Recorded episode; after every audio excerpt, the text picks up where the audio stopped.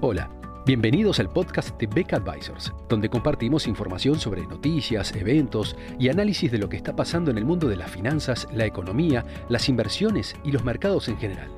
Todas las semanas, un nuevo episodio con diferentes protagonistas de nuestro equipo o invitados especiales.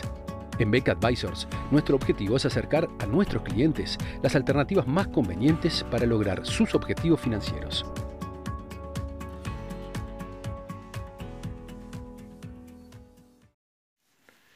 En nuestro informe de hoy vamos a hacer una actualización sobre la situación económica de Europa y qué implica ello desde el punto de vista de los mercados accionarios, eh, justamente en, en la zona euro.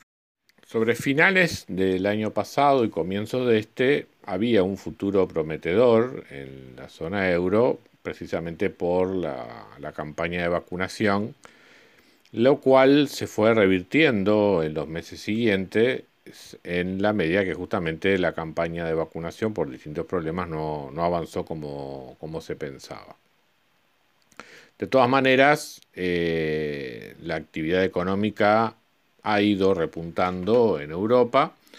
eh, y especialmente en el sector manufacturero los, los datos preliminares o los datos de avance del mes de marzo sugieren una recuperación muy fuerte en la actividad, por lo menos teniendo en cuenta lo que son las expectativas de los empresarios, que suelen ser un buen indicador de avance de, la actividad económica. E incluso en el sector de servicios, que se había visto más golpeado por las, por las medidas de aislamiento que, que se pusieron en distintos países, Aún así, el sector de servicios tiene una perspectiva, digamos, de estabilidad para los empresarios. Con lo cual, en promedio, tomando tanto la actividad manufacturera como la de servicios, eh, todo parece indicar que Europa va a repuntar el crecimiento en el segundo trimestre del año 2021. A eso se suma una muy buena temporada en lo que tiene que ver con perspectivas de resultados de las empresas, los cuales están desde las estimaciones del orden del 50 o hasta del 80% por encima de los, es verdad, muy malos resultados del primer trimestre del año 2020 cuando comenzó la, pandemia y se comenzaron a aplicar las medidas de, de aislamiento. Entonces, con un panorama de resultados que en general viene confirmando un crecimiento muy fuerte, el, índice de acciones europeas ha llegado ha ido llegando a, récords, pero todavía muy distanciado en términos relativos de lo que fue la evolución del índice de acciones norteamericano.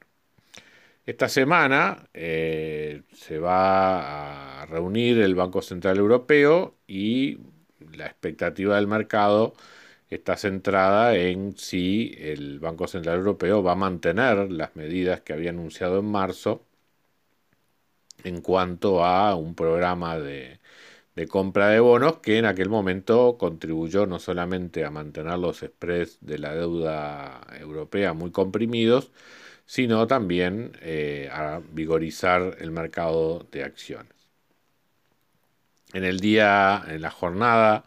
del, día 20, eh, el mercado, sin embargo, pese a las buenas noticias en cuanto a avances en vacunación y buenas perspectivas económicas y buenos resultados de empresas, tuvo una de sus peores caídas en el, en el pasado reciente, en parte por algunas medidas anunciadas por la administración norteamericana destinadas a los sectores de tabacaleras, pero también muy influida por algunos aumentos de contagios en, Asia que se conocieron durante la, durante la noche europea, digamos, y antes de la apertura de los mercados. De todas maneras, eh, consideramos que ese temor eh, es,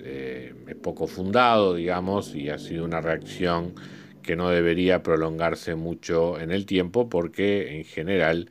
eh, todo, todos los fundamentos apuntan a una recuperación